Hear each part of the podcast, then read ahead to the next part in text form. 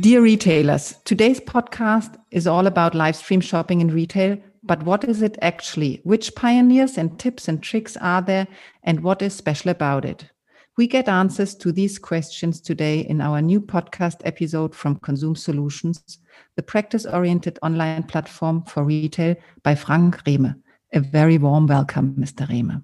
Yeah, hello from my side as well.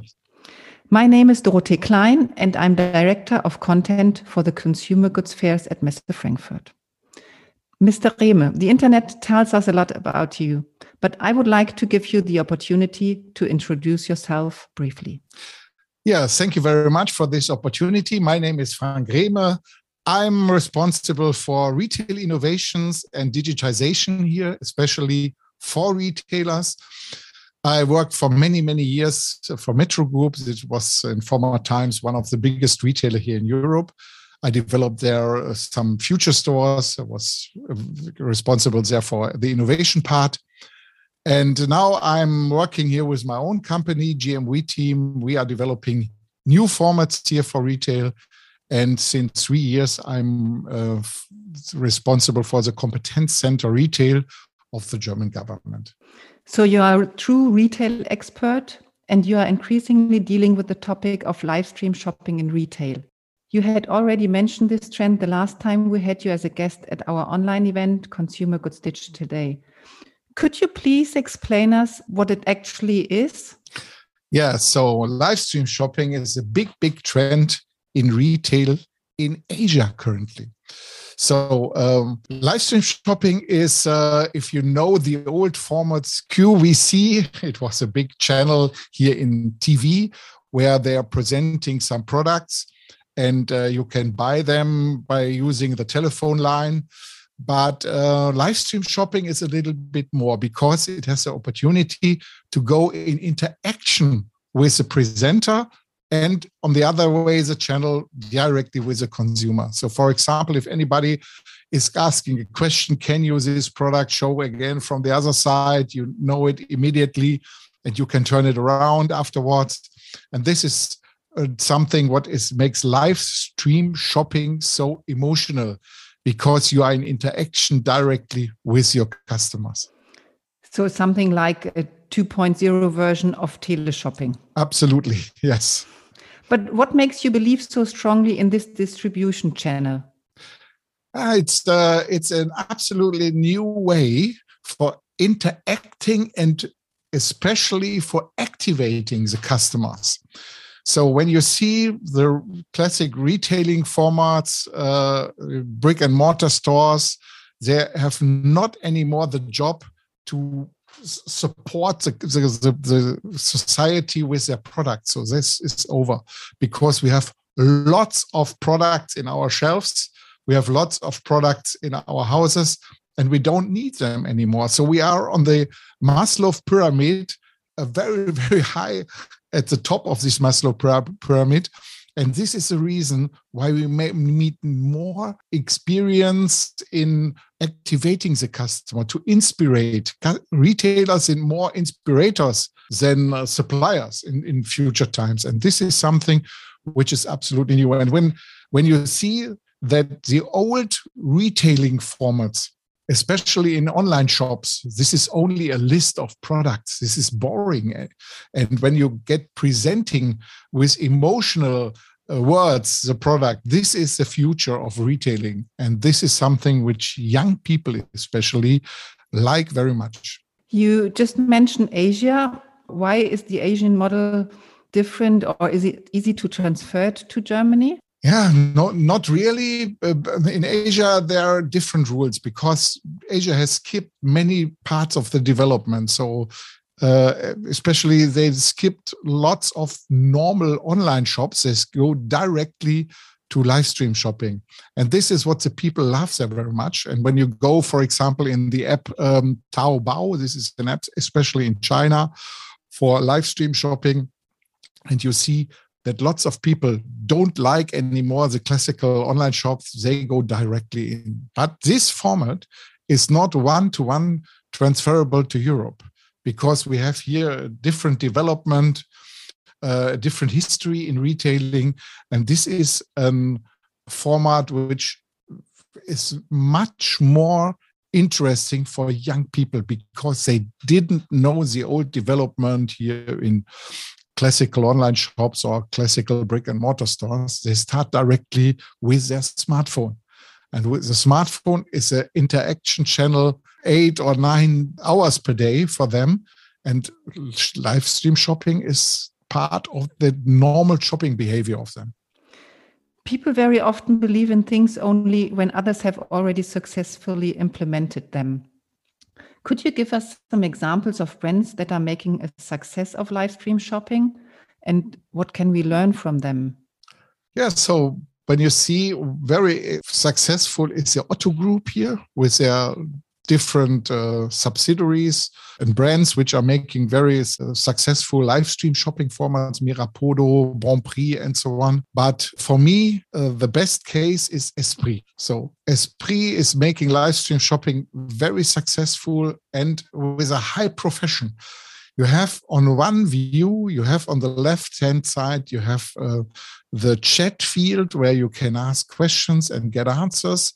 In the middle, there you have the product presentation. On the right side, you have um, directly the access to the online shop. So in the middle, there is the inspiration. On the left side, you can ask question. On the right side, you can buy immediately. And you see the uh, inspiration is very important because this is an emotional embarrassing so-called. And you can go that the people when they are emotional in a highlight they must have the opportunity to buy immediately. Otherwise 10 minutes later the emotional part is over. It's gone. What do we need to remember when choosing communication channels? There must be surely a big difference between uh, the target groups. Yeah.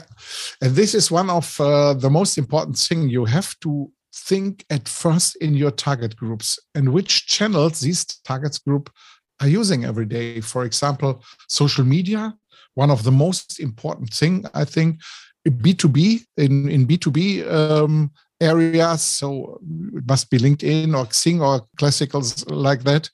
Or when you go more to fashion, that you go more for B2C, it's much better to be in one of the channels here like Instagram or TikTok. TikTok more and more important in future times.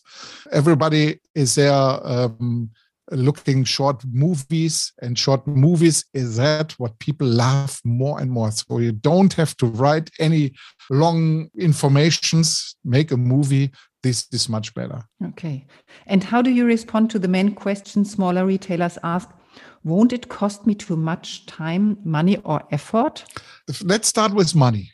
It's an invest. I think everybody is owner of a smartphone. So this is the first investment, but everybody, I think, has it in his pocket.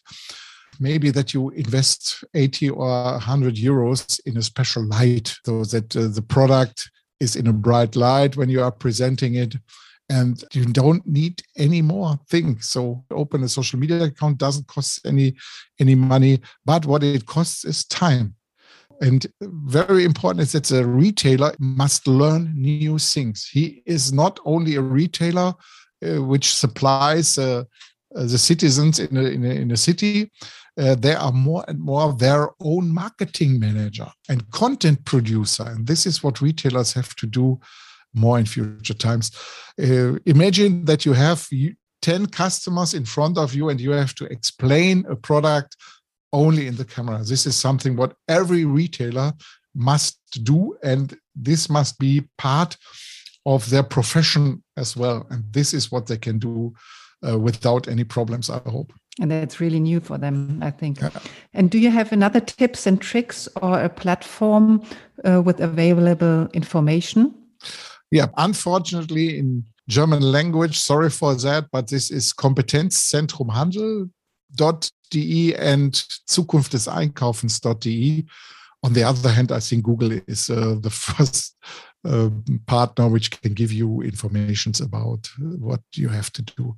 And there are a lot of um, service providers which can help you in this case, but my first is start without any big investment. Start at first with small steps, but um, small steps is the first way to success. So to start, but is there a main mistake you can avoid? Yes, first main mistake is if you do nothing. This is uh, then you have lost. So, uh, but uh, the second is uh, that you are not aware about your target group. So nothing is more boring that when you talk on the wrong channel to the wrong target group with you what you think right product. Okay, I come to my final question.